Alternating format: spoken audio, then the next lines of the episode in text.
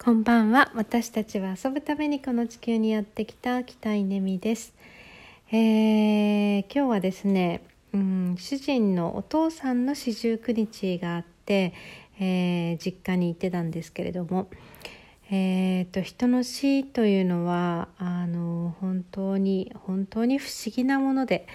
えー、いて当たり前のお父さんがいないわけですよね。そして四十九日ということであの本当に亡き人となるっていう、まあ、そういう時間を今日一日かけて、えー、見送ったんですけれども。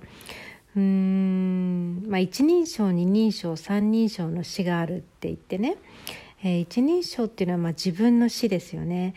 えー、自分の死ほどわからないものはなくて、えーと、自分の死について自覚することもできなければ、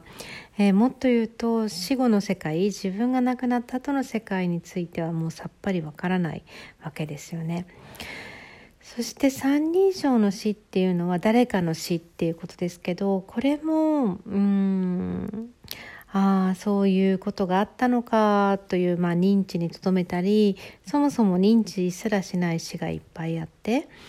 うん、認知にとどめてもうんともうその瞬間はああの人亡くなったのねって、まあ、芸能人なんかそうやって思いますけど、えーまあ、次の瞬間には違うことを考えていたりする、まあ、こう死というものをこう遠くに感じる三人称の死がありますが。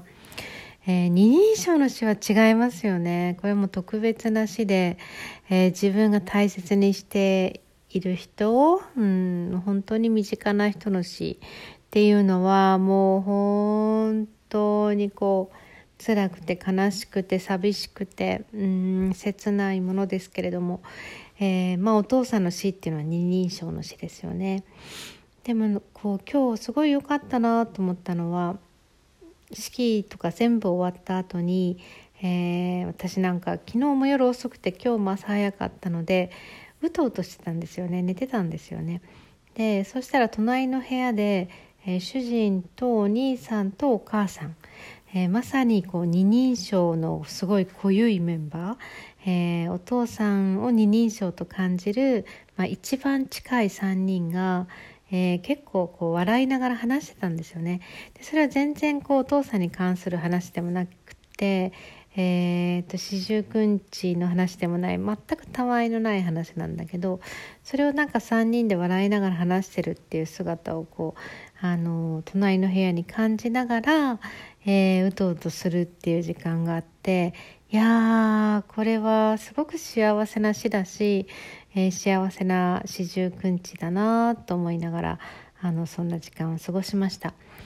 まあ、そういう意味では本当にあの考えさせられる二人称の死ですね。すごく大事ですね。だからあのお葬式っていうのを本当に大事にして、えー、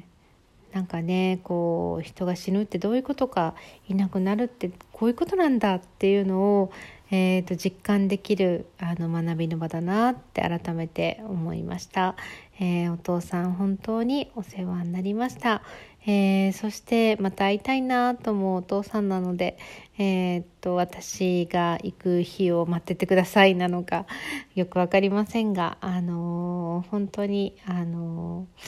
本当に本当にありがとうございました。えー、もうそれしかないですね。はい、ありがとうございます。